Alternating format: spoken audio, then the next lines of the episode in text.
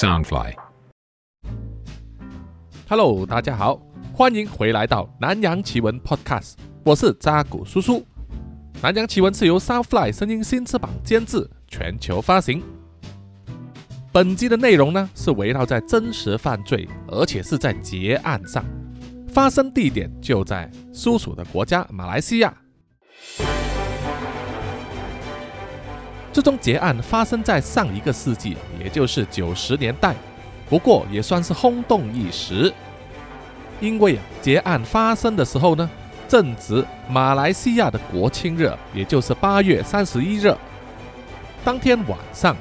大量的民众以及政府官员、皇室成员等等呢，都齐聚在吉隆坡的独立广场前面呢，观赏这个国庆仪式，有这个花车游行。阅兵仪式，还有各种歌舞表演，非常热闹。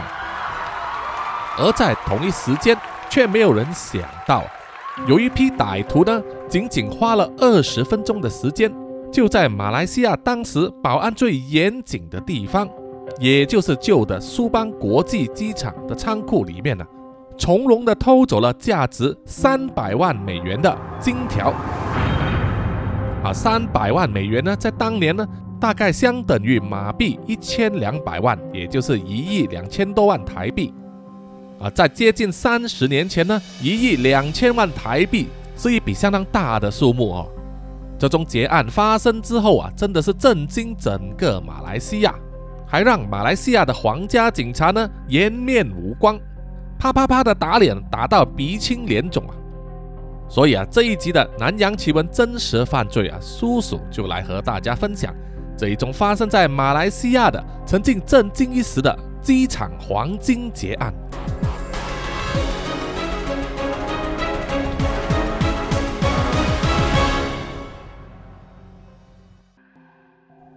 那是发生在一九九四年八月三十一日，当时马来西亚正在庆祝独立的三十七周年，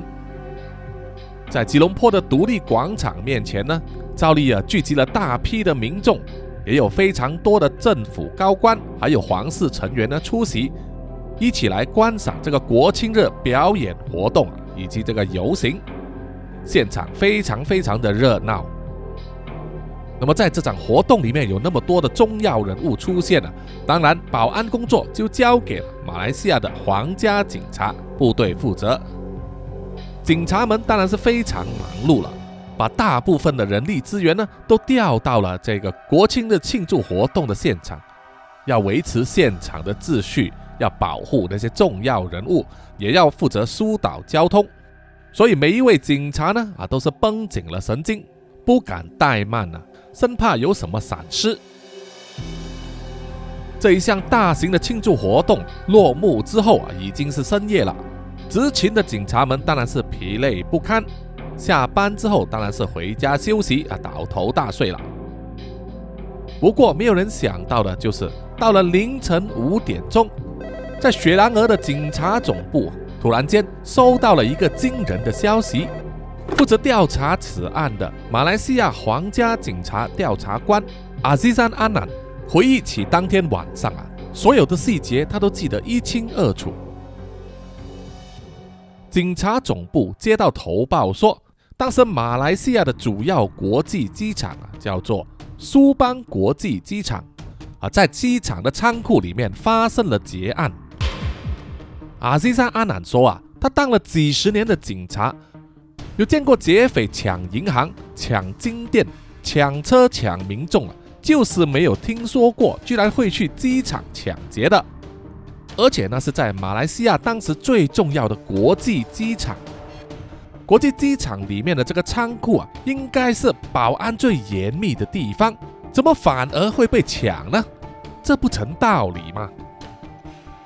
所以收到这一项消息之后啊，阿西萨阿南警官呢，当时涌上他脑袋中的第一个念头呢，就是这一定是一班训练有素而且计划周详的国际匪帮呢所干的，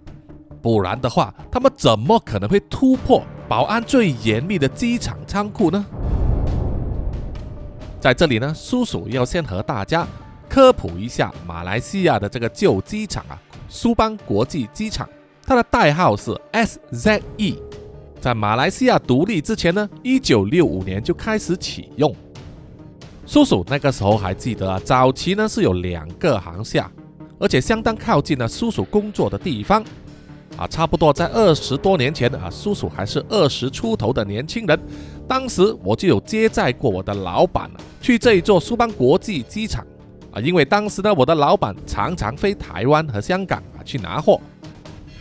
那么在当时呢，这座马来西亚的苏邦国际机场啊，在整个亚太区域里面，它的繁忙程度仅次于香港旧的启德国际机场。啊，不知道有没有听众去过这个旧的香港启德国际机场哦？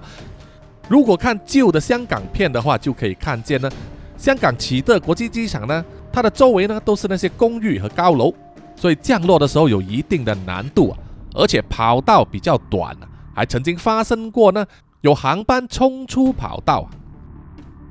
那么马来西亚的这个旧的苏邦国际机场呢，它的规模大小大概是等于台北的松山机场啊，在那个没有联航的年代呢，还算是堪用的。后来当然是随着这个客运量的增加，那么马来西亚就和香港一样啊，在一九九八年呢就启用了新的吉隆坡国际机场 KLIA，机场的代号就 KUL。啊，如果台湾的听众有来过马来西亚的话呢，应该他们坐的航空呢都是停在这个 KUL 这座新机场的。那么在一九九八年以后啊，苏邦国际机场呢就被改为马来西亚航空的国内航线，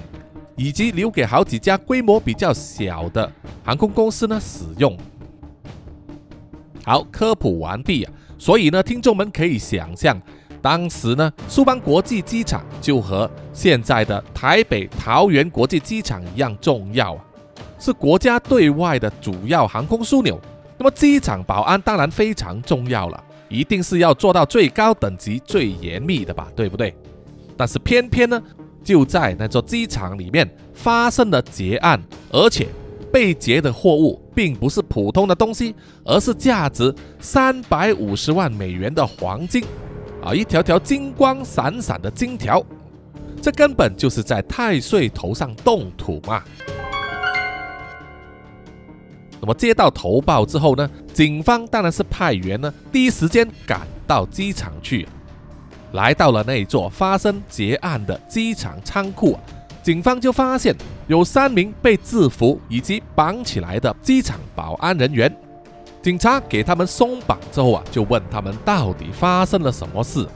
这三名机场保安人员都不约而同说同一件事，就是那一批来抢机场仓库的抢匪呢是警察。马来西亚皇家警察调查官阿西萨阿南的弟弟，也是当时的副调查官阿米顿阿南，当时也是第一时间赶到机场的仓库。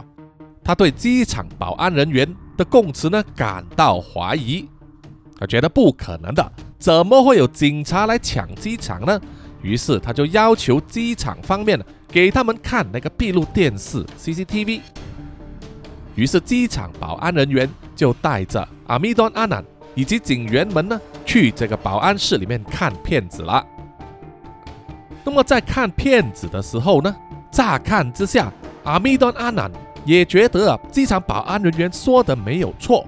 但是闭路电视拍到啊，一批身穿警官制服的人呢，来到仓库那里和那几名机场保安人员说话。不过，如果仔细观察的话，就可以发现有蹊跷了。因为阿密端阿南呢，也是当了几十年的警察，他非常了解整个警察的运作以及各种细节呀。在观看这个闭路电视片段的时候，他就发现了片中所拍摄到那一批来到机场仓库外面的警官呢，和一般的警察有不同，就是啊，他们的肢体动作、他们的手势看起来像是警察，其实不然。毕竟啊，警察内部呢有一套行事的作风，也只有警察的自己人呢才能嗅出自己人的味道。看得出他们内行人的这些手势或者是肢体语言，所以阿密端阿南呢就可以断言，这一批来到机场仓库抢金条的警官呢都是假冒的，是有一帮劫匪呢山寨的，而且啊是一帮有组织性的劫匪，并不是乌合之众。这一批劫匪除了有组织性之外，而且手脚利落，非常的熟练。在骗过了机场保安人员，给他们打开机场仓库之后啊，他们就只是花了区区的二十分钟，就把收藏在芸芸货物之中的金条呢，重量大概是三百公斤，全部搬走了，然后就逃之夭夭。更重要的就是啊，这一批劫匪呢。非常懂得挑时间，他们就是挑晚上啊，机场保安人员最松懈的时候，而且也是在马来西亚国庆日的前夕，很多机场的工作人员呢都放假，他们就趁着这个时候呢来下手。得到这些初步的结论之后啊，就像前面说到啊，那位调查官阿西萨阿南的所想一样。马来西亚皇家警察呢，起初都认为那一帮劫匪一定是一般国际的抢匪，才能干下如此惊人的黄金大劫案。当警方驻守调查这宗黄金大劫案的时候啊，消息就走漏到了媒体那一边，并且作为报章的头条呢刊登出来啊。当然，电视也是以头条新闻来大肆报道。一时就让全国民众哗然，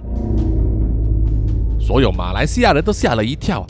怎么有人能够在我们的国际机场里面抢走价值三百五十万美元的黄金呢？所有人都想知道到底是哪一帮人干的，他们是怎么样做到的？啊，因为当时最初呢，作案的手法细节并没有报道出来。不过啊，从报道中有指出，那一批黄金呢？是属于马来西亚当时其中一家最大规模的银行的，啊，可能是他们要进口的嘛。购买了黄金之后呢，就等待过这个海关检查，没想到就是在蹲在货仓的时候被人抢走了。这一宗黄金大劫案呢，马上就成为马来西亚历史上的其中一个污点了。当时的马来西亚首相拿督斯里马哈蒂医生。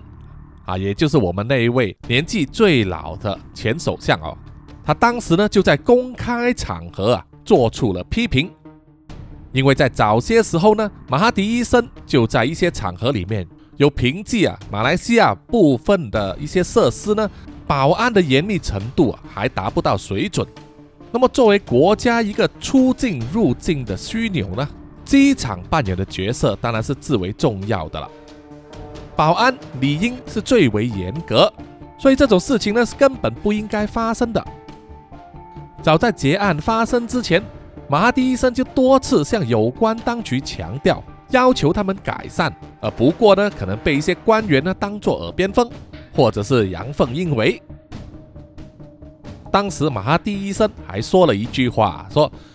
既然我们苏邦国际机场里面的仓库都会发生劫案啊。”这样下去的话，如果有一天有飞机被偷走啊，也不足为奇了。这对于国际机场的管理公司、保安公司以及马来西亚皇家警察呢，都是莫大的讽刺啊，一个非常大的打脸。所以要侦破这一宗黄金大劫案呢，是当时马来西亚皇家警察呢最迫切、最重要的任务。于是，马来西亚皇家警察呢就设立了一个大型的侦察部队，由全国各州的警力联合组成。这个侦察部队的领头人物呢，就是阿西萨阿南和阿米多阿南两兄弟了。在当时呢，这两位警察调查官兄弟啊，可是赫赫有名，破案无数。据说呢，当时。他们两兄弟对破案是非常的投入，非常的执着的。对罪犯啊，即使追到天涯海角，也要逮到他们。有时为了查案呢，会整整一个星期没有回过家。哎呀，这样子呢，真的苦了他的家庭啊，老婆孩子了。在江湖上啊，那些劫匪的眼中呢，可是非常头痛的人物啊。一旦被他们盯上啊，你就必定寝食难安。最后啊一定难逃法网。好，那么这一对安南兄弟呢，就被委派为调查此案的主管了。他们花时间去研究这个作案的细节啊，不过找来找去就是找不到这宗黄金大劫案呢，和任何国际性的抢匪或者组织有任何的关联。这不禁让他们怀疑自己啊最初的判断是错误的，干下这宗大劫案的并不是外国劫匪，而是。土生土长的马来西亚本地匪徒，于是啊，他们开始翻阅所有和本地帮派劫匪集团呢的档案资料啊，以及翻出所有在马来西亚本土发生的大型的或者是大额度劫案的资料呢出来比对，结果这样子一找，就找出了一些共同点。有好几种类似的作案手法，就曾经发生在吉隆坡、槟城和霹雳州，而这一批案件呢，都拥有同样的作案手法，就是啊，那批劫匪呢，都是伪装成执法人员、警察、交通警察啊，陆路交通部的执法人员，或者是海关，这个就和苏邦国际机场黄金大劫案的作案手法呢，不谋而合。以这种手法来作案的那一批人呢，其实已经在警方的档案之中追查了他们很多年，只是没有想到啊，他们现在已经胆大包天到敢去打抢国际机场的仓库了。这种胆色啊，让安南兄弟呢也不得不感到惊奇。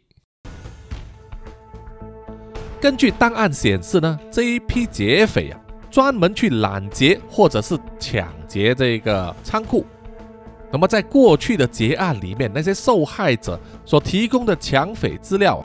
安南兄弟进行了整理，很快的，他们就可以拼凑出这一帮劫匪的身份以及他们这个团伙的人数了。啊，因为呢，在过去劫案的受害者里面。他们都说，假扮成执法人员或者是警官的那帮抢匪呢，他们都拥有这个“妈妈”的脸孔。那么这个名词重复的出现了，于是警察当时呢就给这一批抢匪取了一个名字，叫做“妈妈 gang”。那么中文呢，我们叫做“妈妈党”。啊，这边叔叔也要科普一下，什么叫做“妈妈”。在马来西亚呢，“妈妈”这个字啊，一般上是指。印度裔啊，淡米尔人里面的这些伊斯兰教徒啊，听众必须知道呢，印度有那么多人，那么多种民族，有皮肤比较白的，有皮肤比较黑的，淡米尔族呢只是其中一种，而当中呢，他们信仰的宗教啊，也不单是只有印度教，也会有，也会有伊斯兰教啊，也就是回教。在马来西亚呢，这一批妈妈，他们很多都是开餐厅的。或者是经营这个小食档，卖的呢都是印度煎饼、奶茶、咖啡，或者是其他的清真食物，所以我们对俗称呢他们开的餐厅或者小食摊叫做妈妈档，档口的档啊。那么警方就发现了这一批专门伪装成执法人员或者警察的抢匪呢，他们都拥有这种印裔人士的外貌，所以把他们这一团伙呢称为妈妈党。那么确认了这一些案件呢，包括最近发生的机场黄金大劫案，都是由同一批人干的。于是警方呢就正式对外宣布啊，他们已经识别出这一帮劫匪呢，外号就叫做“妈妈党”，并且马上开始针对这个“妈妈党”的团伙呢，估计有十到十五名成员，个别进行搜查和追捕。那么根据各种情报的收集呢，警方也很快的知道啊，这一帮妈妈党呢，他们的首领居然是三兄弟啊，他们都是斯里兰卡人和马来西亚人的后裔，他们的姓氏呢是阿布巴卡啊，这阿布巴卡三兄弟呢，成员就包括 Sharif、Roslan 和 Yusuf 这三人，这三兄弟呢。是在霹雳州的一个小县城，叫做瓜拉冈萨、瓜拉江萨啊，中文简称也可以叫做江沙啊。他们三兄弟都是在那里长大，他们的父母呢都是中产阶级，家境很普通，但是呢就没有什么闲钱可以花。那么阿布巴卡三兄弟呢，自小啊就欲望比较多，想要的东西也很多，可是父母没有什么钱啊，在当时呢，家里的钱都是由父母掌管的。小孩子要的东西，只要父母不买的话，你是不可能得到的。那他们要怎么样得到想要的东西呢？怎么满足自己的欲望呢？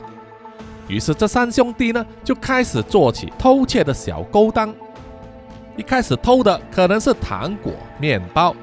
随着年纪渐渐的长大，胆量越来越大，会偷的东西呢，价值也越来越高。啊，去偷脚踏车、椰子、红毛蛋啊那些水果，偷鸡偷羊，到后来呢，渐渐啊变成了一种职业，变成专业的窃贼了。当着阿布巴卡三兄弟长大成年之后啊，江沙这个小县城已经不足以容纳他们的远大志向了。啊，为了吃大茶饭呢，他们就来到了国家的首都吉隆坡啊。在那里准备大展拳脚啊！因为在大城市呢，有更多的猎物，而且价值更高。很快的，这三兄弟啊就开始在江湖上成名了啊！他们专门呢会去盗窃那些仓库，偷走的货物啊，价值从几万元马币渐渐的飙升到过百万。这样子一干了好几年了，他们都没有被抓到。不过呢，早期的这些成功也不过是他们后来干下这个黄金大劫案的热身运动而已。在每一次作案之后啊，阿布巴卡三兄弟都会进行检讨，改进他们的作案方式，希望能够找出一个百分之百成功率的作案手法。很快的，他们就摸出一道手法来，成为他们妈妈党的标准作风。就是啊，在每一次劫案发生之前呢，他们都会假扮成高阶警官，或者是陆路交通局的执法人员，然后就使出他们的三寸不烂之舌，用话术来迷惑他们的目标对象，让对方信以为真，认为啊他们真的是执法人员，那么他们就可以用兵不血刃，不费一刀一枪就可以达成他们的目的了。这种作案手法呢，其实非常的高明啊，因为他们只是假扮成为执法人员进行这个抢劫或者是偷窃啊，即使被抓到，这个罪名也并不会重，因为相比呢，如果你持枪非法拥有枪械和子弹，并且用来作案的话呢，在马来西亚是死刑的啊，如果不是问掉，就是要做终身监禁。但是啊，你假扮成警察去抢劫的话，最多呢就是判三五年，很快出来啊，又是一条好汉了。而且这个还是在罪名成立、被判刑的前提之下。其实根据不同的案件，他们的严重程度呢，其实可以让他们获得保释啊，因为在法庭判你有罪之前呢，你还是个自由身，那么被保释出来之后。他们还可以选择弃保潜逃，所以啊，阿布巴卡兄弟啊，他们组成了这个妈妈党呢，想到以及掌握了这个相当完美的作案方式啊，并且还特地在每一次结案之后，把一部分获得的这个赃款呢存起来，作为未来的保释金。如果在他们团伙之中有人被抓的话啊，他们已经事先想好了怎么样去把它保释出来。啊，这种非常有组织性啊，有智慧，完全是思前想后，把所有可能性都想过一遍的这个作案团体呢，在马来西亚建国以来的历史上啊，真的算是空前了。警方在翻查过去的这些作案记录里面呢，就发现，大部分被怀疑是这个妈妈党的成员的人呢，都有犯案记录。所以警方会有他们的个人资料以及照片，这就大大缩小了警方的调查范围了。那么接下来就是怎么样以及在哪里可以抓到这一批妈妈党的成员。在当时呢，他们这个特别调查组为了抓到妈妈党呢，可是竭尽所能去追踪每一条蛛丝马迹。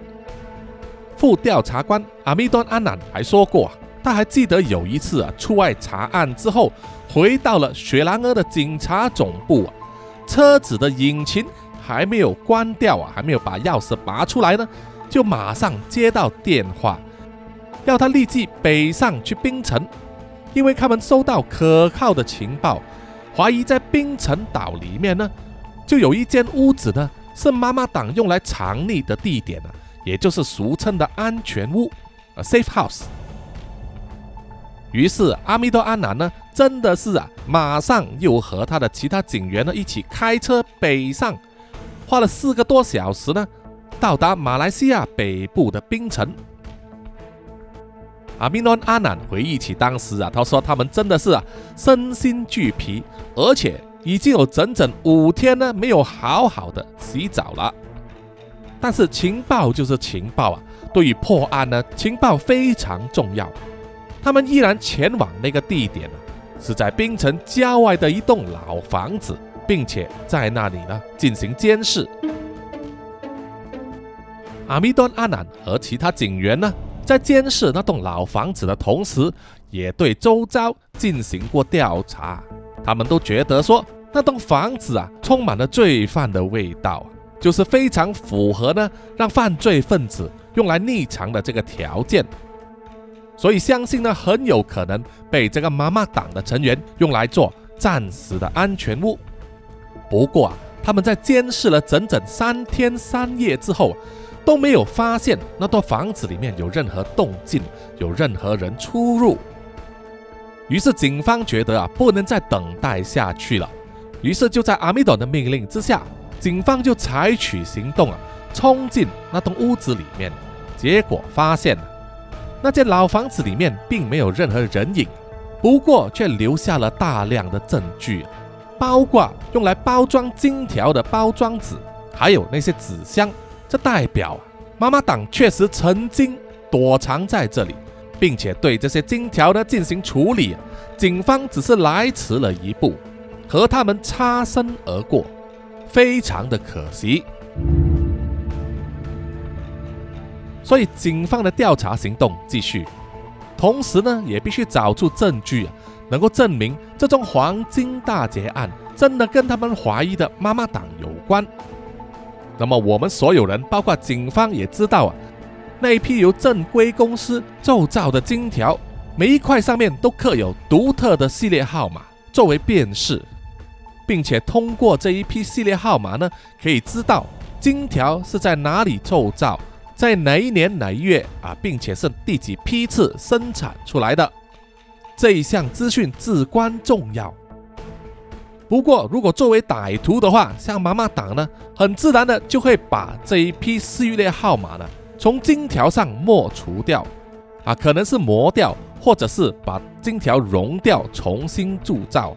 那么就让这些金条呢，即使在后来被寻获，也难以找到它的来历。在黄金大劫案发生之后好几个月，即使警方。在全国各大高速大道以及大街小巷呢，设立大量的截查点呢，依然无法抓到那一批妈妈党。不过接着啊，又发生了一宗劫案呢，这一次是在一家香烟公司的仓库，他的作案手法呢，和在三四个月前苏邦国际机场发生的黄金劫案，非常的相似。同样的，透过这个。香烟公司仓库的闭路电视可以拍到，抢匪也是乔装成为警察去干案。不过这一次情况有点不同啊，也让这一批干案的人呢犯下了小错误。啊，警方透过这个香烟公司的仓库的闭路电视片段啊，就看见事发当时呢，有四名身穿警察制服的人呢，来到这个香烟公司的仓库外面。由于这个仓库外面大门深锁，而负责看管的这个保安人员呢，却在睡觉啊啊，在偷懒呢。于是，这四名身穿警服的人呢，在没有办法使出他们的话术之下，其中一人就爬过了仓库的栏杆，进入仓库内部。这很明显就证明了这一批人呢，绝对不是警察。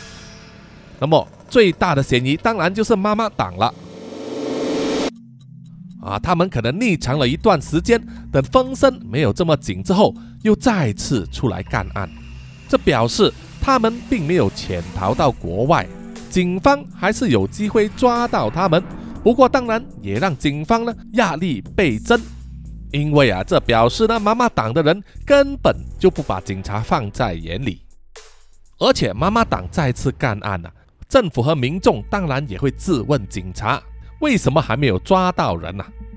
这让负责调查此案的安南兄弟呢压力山大，非常的头疼。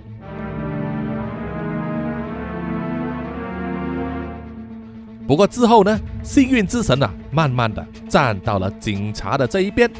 突然间有一天，有一名警员就报告说，他很碰巧的在街上认出了其中一名怀疑是妈妈党的成员。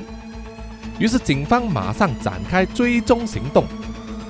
包括。副调查官阿米多安南，他也亲自开车呢，在马路上追那辆由疑犯所开的车。这是警方呢在追查妈妈党这几个月来的第一次突破啊，第一次发现他们党员的真身。这个机会真的是千载难逢啊，必须好好的把握。只是啊，让阿米多安南没有想到的就是，他开的车。慢慢的靠近疑犯的车尾的时候啊，那名疑犯透过他的望后镜望向了后面追踪他的车子，然后就马上踩下油门，以最快速度甩开了阿米顿阿南所开的那部车呢，逃走了。啊，当时呢，疑犯开的车呢，马力比阿米顿所开的车呢更大，速度更快啊，所以当时呢，他没有办法跟上。而且当时阿米多阿南还看见，当疑犯要加速甩开他们的车的时候啊，其中一名疑犯还摇下车窗，伸出他的手臂啊，做了一个再见的手势。这项举动啊，完全是对警方以及阿米多阿南的一种挑衅，同时也让阿米多阿南知道啊。自己的样貌呢？啊，是曝了光，劫匪都认得出他，所以啊，他并不适宜高调的参与行动了。而且一直到当时为止，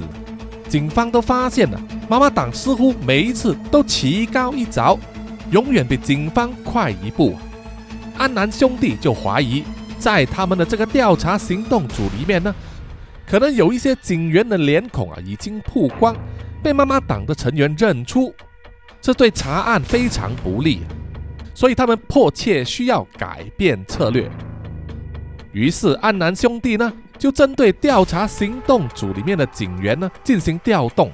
加入了很多新面孔啊，来担当这个地面部队，希望这个方法呢能够起到成效啊。后来很快就看见成果了啊，这个效果呢很明显。其中一名调查行动组的警员呢，在某个偶然的机会之下，认出了妈妈党里面的重要成员，也就是阿布巴卡三兄弟里面最年轻的罗斯兰阿布巴卡，并且顺利的把他逮捕归案。成功抓到罗斯兰阿布巴卡之后，是这个调查行动组啊，这成立以来最大的一个突破。阿南兄弟呢亲自下场盘问罗斯兰阿布巴卡，在透过盘问之中得到的蛛丝马迹呢，很快就在马六甲州逮捕到三兄弟之中的老二 Yusuf 阿布巴卡，同时也更加了解到他们作案手法背后的一些伎俩。警方发现啊。当他们逮到 Yusuf 阿布巴卡的时候呢，他腰间插着一部无线电扫描机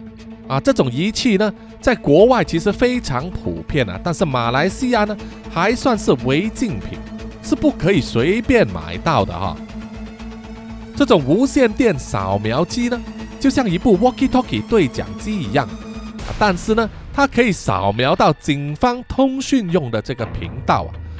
让妈妈党呢可以随时随地听到警方和控制中心通话的内容，掌握到警方在什么地点设置这个拦截点，在哪里巡逻，那么他们就可以做出相应的回避。啊，所以难怪啊，警方一直都抓不到他们。现在啊，警方掌握了三兄弟之中的两人，也知道了他们的这些伎俩。在接下来的一个半月到两个月之间，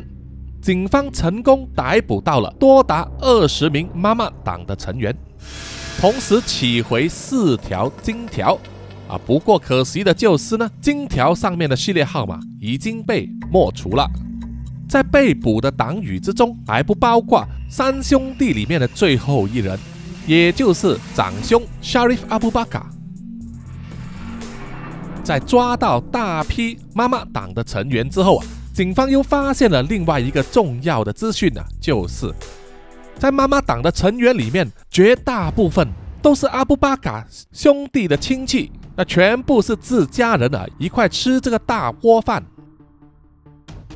另外啊，在警方的盘问之中呢，发现啊这一班妈妈党的成员呢，意外的开通，就是愿意向警方说出呢，他们整个作案手法，还有个人扮演的角色。在每一次作案的时候呢，Roslan 阿布巴卡每一次都是扮演这个警官或者是执法人员，去使用他的话术来迷惑他的目标对象。而 Yusuf 阿布巴卡呢是比较安静的一个，他永远都会乖乖照着他的哥哥的说话呢去做，是一个行动派。而妈妈党这一批人呢，他们的外表看起来并不像是一些凶神恶煞的流氓，或者是形似闪烁的鼠辈，他们都打扮成上流人士，穿上名牌的西装。手上戴着名表，开着名车，大大方方的在公众场所出入。在那个年代，有多少人会想象到啊？这一批看起来珠光宝气的上流人士呢，居然都是抢匪啊！我们只能说，那个年代的人们呢，实在是太过淳朴了哈，太过黑白分明了。而且妈妈党呢，作风豪爽，花钱毫不吝啬。在那个年代呢，马来西亚最大面额的钞票啊是一千块钱，啊，不像现在啊，在九七年亚洲金融风暴之后呢，马来西亚最大面额的钞票呢现在就只有一百块钱。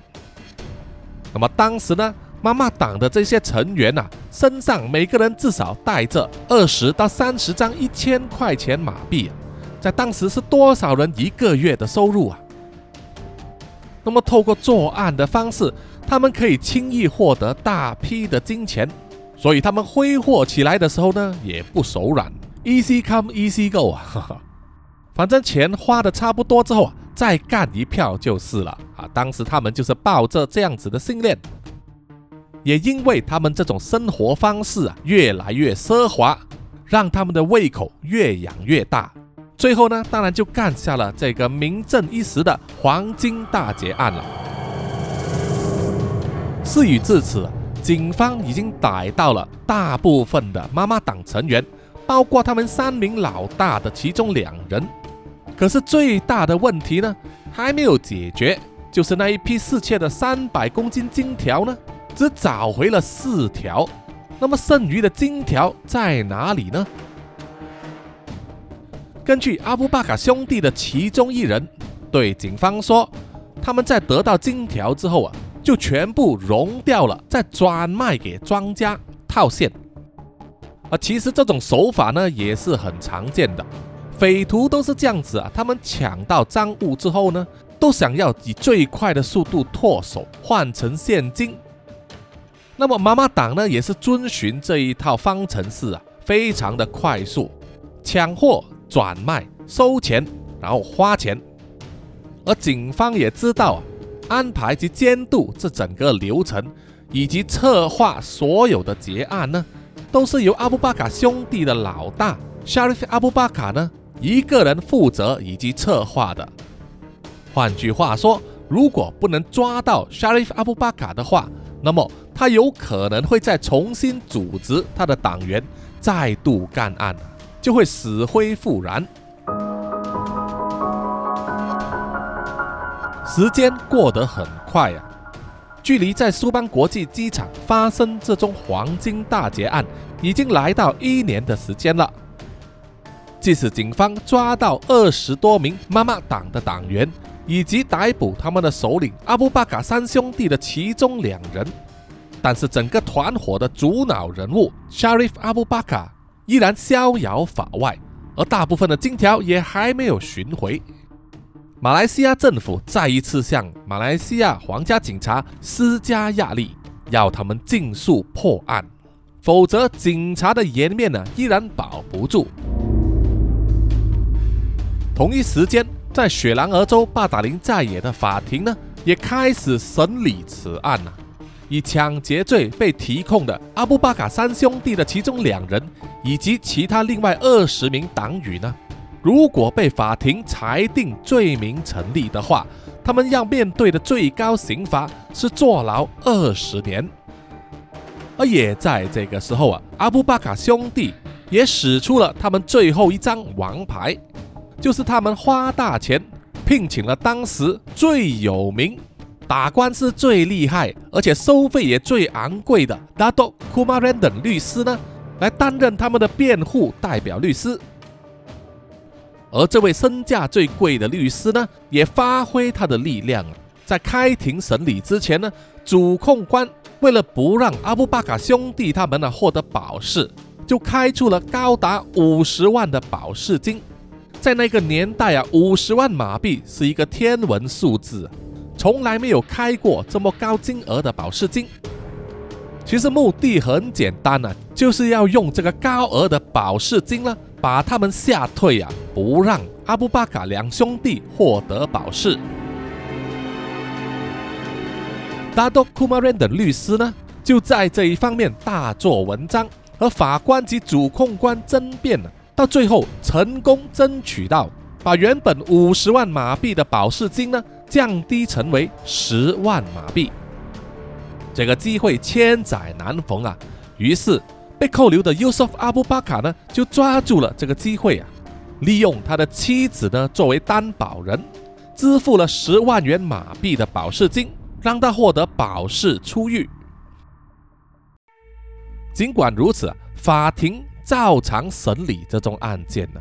开庭之后，首先当然是要请证人上庭，而最先上庭的三名证人呢，就是机场的保安人员。可惜的是啊，他们三个人都没有办法百分之一百的肯定，在一年前的国庆日前夕，苏邦国际机场的仓库里啊，他们所遇到假扮成警员的抢匪呢，就是被提控的阿布巴卡兄弟。在结案的现场也没有留下任何指纹，能够证明阿布巴卡兄弟的参与。而作为呈堂物证，被收缴回来的四条金条上面的序列号码已经被抹除啊！所以外国的黄金铸造公司呢，他们派出的代表也没有办法证明这四条金条就是他们寄过来存放在苏邦国际机场仓库里面的。那一批金条的其中一部分，这一些点呢都被 Dato Kumaran 的律师呢抓住，在开庭之后连续五天里面，不断的对主控方施压，说警方提供阿布巴卡兄弟作案的这个证据不足。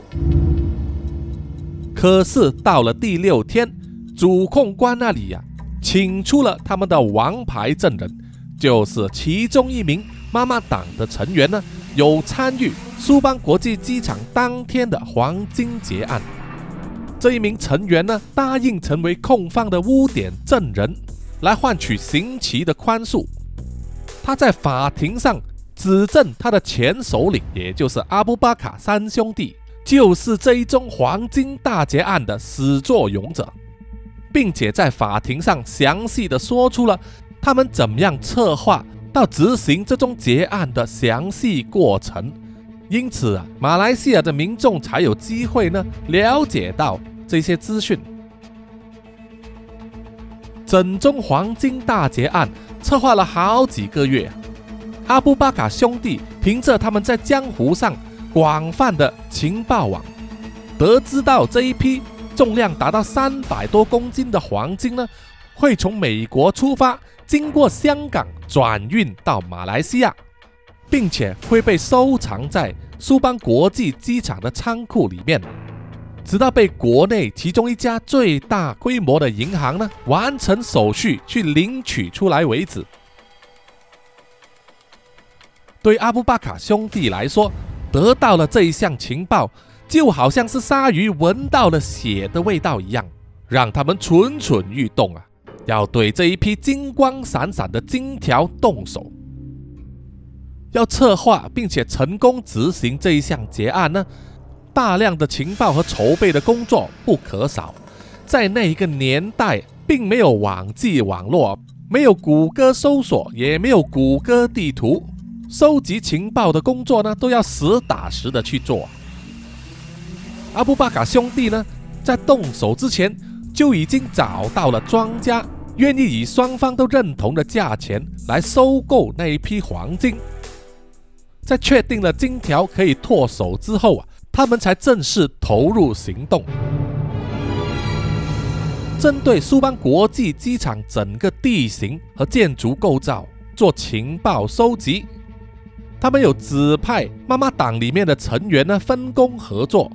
详细的画下整座机场的地图、路线、各种设备的型号、人流、车流、航班班次。甚至是警察和保安人员的值日日期、时间等等的，能够得到的情报，他们全部都要，然后再把所有情报集合起来进行整理和分析，最后他们得到一个结论呢，就是天时至关重要，而八月三十一日，马来西亚的国庆日，就是绝妙的下手日期，在那一天呢，苏邦国际机场的警力以及保安呢。最为松懈，人员最少啊，是最好的下手时机。此外，妈妈党呢也掌握了一项人和，就是他们发现了机场保安的漏洞，就是苏邦国际机场的保安呢，并不是由马来西亚皇家警察或者是和警方有联系的公司呢来包办，而是由机场的管理公司马来西亚机场控股来管理和控制的。那是一家上市的公司，那么他们所聘请的保安人员呢，都是普通人，所以妈妈党就充分利用这个漏洞，并且在事前呢进行多次的演习，确保整个过程没有纰漏啊。然后在作案的当天晚上，假扮成警官，去到现场，告诉机场保安人员说，他们收到上头的命令，要来转移那一批金条。而机场保安人员呢，不疑有诈，以为他们真的是真警察，所以就开门给他们啊，结果就中招了。机场保安人员打开了仓库的门，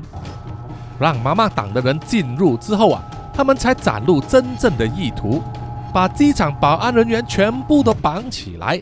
然后在短短的十分钟之内就把那一批金条呢运上他们的车子带走。整个过程就像是他们多次演习的内容一样，干净利落。而在结案之中扮演着重要角色的道具啊，就是他们用来伪装的警官制服了。这一方面是由 Roslan 阿布巴卡来负责的，而 Roslan 也可以说是天生的演员呐，他能够很自然的扮演任何角色。再搞到一套警官制服呢，啊，那就完美了。啊在马来西亚呢，公制人员的制服呢，并不算是管制品，在一些专门售卖制服的店里面呢，是可以买到的。那么叔叔呢，帮我的孩子啊去买学生制服的店里面，也是有卖警察的制服啊，叔叔有亲眼见过。所以，只要能够骗过店家呢，你要买到这些制服根本不是问题。好，其中一位妈妈党的成员呢，就转做了污点证人，在法庭上不但指证他之前的首领阿布巴卡兄弟，同时也说出了整个完整的作案过程。那么剩下最重要的资讯就是那些金条去了哪里？在妈妈党得手之后啊，带着这些金条呢，就开车从吉隆坡。北上到槟城，一般上如果使用高速大道的话，只需要四个小时就能到达。不过他们为了安全起见，避开警方的盘查呢，他们就使用州属之间的小路，也就是我们马来西亚人呢俗称的旧路，花更长的时间呢，把那一批金条运到了槟城。他们的第一个落脚点就是在槟城北部巴都丁仪啊，巴都弗林基的一个有名的豪华海滩度假村啊，那个完全符合他们豪气的作风。在海滩度假村躲了几天之后，他们就留在冰城，从一间安全屋转移到另外一间安全屋，用来避开警方的追踪。啊，妈妈党员为什么会选择冰城呢？其实是有一个原因的，在他们要把这一批金条转手给庄家之前呢，他们必须把金条上面的序列号码去掉。而槟城这个城市呢，是马来西亚金饰业最发达、最为集中的基地，所以在这里啊，他们要找到人或者找到方法，帮他们把金条上面的序列号码磨掉啊，确实比较容易。而在这一段期间，他们的行踪泄露了，引来了副调查官阿米多阿南的追踪以及监视他们其中一间安全屋。不过，妈妈党里面负责看风的人呢，早一步发现警方的行动，因此他们就匆匆的撤离了安全屋。等到阿米多安南从吉隆坡赶上去槟城，来到那一间安全屋的时候啊。妈妈党的成员呢已经撤走了，啊，就是那样子呢，棋差一着。不过也因为这样子啊，妈妈党也被迫急急忙忙的从槟城南下，回到了阿布巴卡兄弟的乡下，也就是江沙阿瓜拉康萨，然后又转移到隔壁州吉兰丹州的首府哥打巴鲁这个城市呢，把金条脱手。换取到现金之后，就马上分装，然后拆伙四散，各安天命。好，这位污点证人呢，在法庭上大爆料啊，说出他们怎么样处理这些金条之后，接下来就轮到辩护律师 Doctor Kumaran 啊，要怎么样进行交叉盘问，要找出这些证词里面的漏洞。借此呢，让这一些供词呢不能成立。那打官司就是这样子的嘛，哈。不过，在这位辩护律师有机会对控方的污点证人进行交叉盘问的时候啊，就传来了一项令人振奋的消息，就是啊，警方的调查行动组呢就成功逮到了妈妈党的首脑人物，也就是阿布巴卡三兄弟里面的老大。Sharif 阿布巴卡，于是控方律师就要求法庭呢展延审判，并且把 Sharif 阿布巴卡呢加入他们控告的名单里面。现在啊，妈妈党的首领阿布巴卡三兄弟都被逮到了，那么破案呢是势在必得了吧？没有想到啊，案情依然峰回路转，控方最主要的证人。也就是那一名前妈妈党党羽转为污点证人的那个家伙呢，居然失踪了，没有办法继续出庭作证，这对控方来说是一项重大的打击，而辩护律师也利用这一点，让这宗案件无法审理下去，到最后没有办法之下，法庭只好释放了阿布巴卡三兄弟，但是啊，并没有宣判他们无罪啊。这代表被控的妈妈党成员一伙人呢，只要这名控方证人突然间再次出现上庭作证的话，那么他们这一批人会再次受审。对于马来西亚皇家警察来说，他们能够逮到犯人，并且把他们提控上庭呢，这个算是一项成就啊，挽回了面子。只不过无法在法庭上给他们定罪，给予他们法律的制裁。负责调查此案的安南兄弟看着阿布巴卡三兄弟走出法庭，当然是觉得非常遗憾呐。不过呢，世事是很难说的。在几年之后啊，Sharif 阿布巴卡和他的弟弟 Roslan 阿布巴卡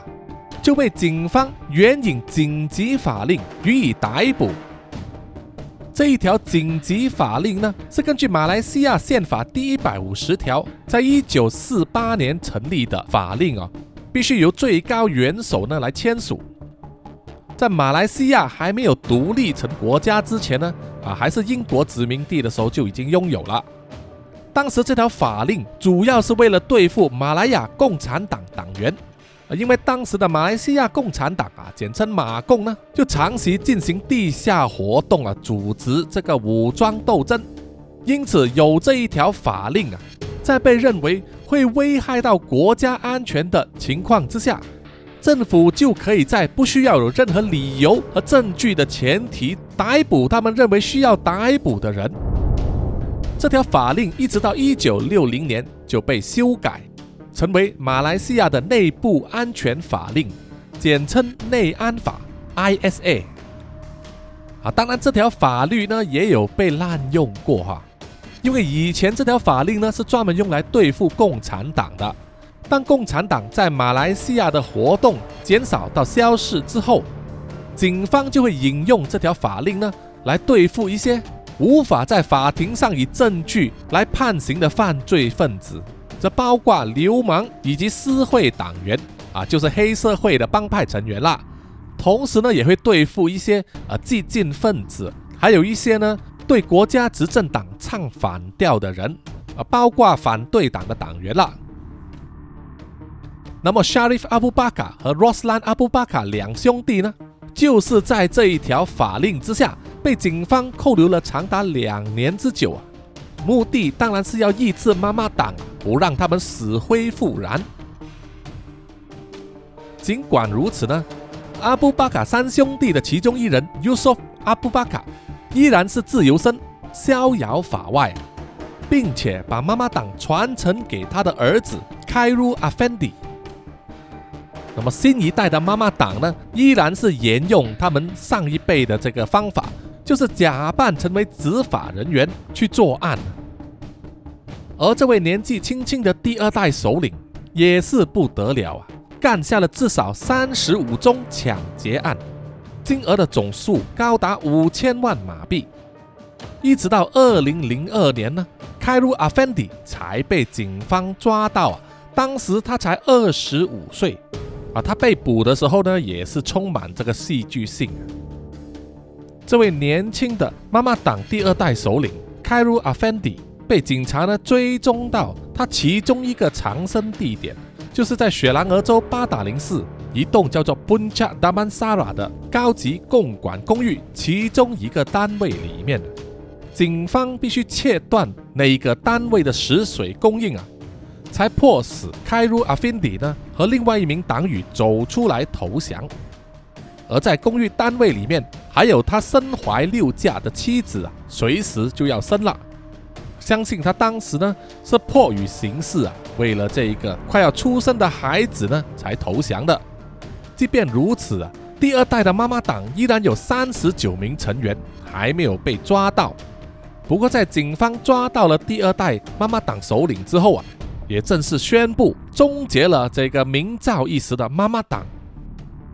一直到了今天呢，二零二二年呢，那些剩余的金块依然没有找回来。相信啊，在他们转卖给庄家之后啊，已经融掉了，变成了其他的金器，换了另外一个形态啊，进入市场了。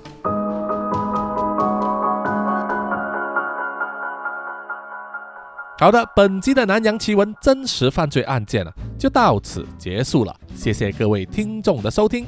有什么意见或者回馈的话，欢迎到南洋奇闻的 IG、Facebook、YouTube、Apple Podcast 还有 Mixer Box 里面给叔叔留言点赞哦，谢谢大家。好，本期的最后呢，要感激所有赞助南洋奇闻的听众们。首先要感谢的就是南洋探险家 Jimmy Chin、Alan Yu 以及陈忠杰。接下来是南洋侦查员二四公园图子 Raffu 一直该 Sandy Lee 真爱笑三十三。洪志伟、Kinas、蔡小桦、宋婉玲、朱小妮、许家伟、李承德、洪丽玲、苏国豪和洪新志。接下来是南洋守护者萧雅欣、赖玉佳、卡利莫莫以及许玉豪。接下来是南洋信徒 Adam Lockley、吴大佩、Namsha、林奕晨、苏新串以及阿全。而最后呢，呢就是南洋守护者。Joanne Wu，谢谢你们，谢谢大家。好，我们下一集再见吧，拜拜拜拜。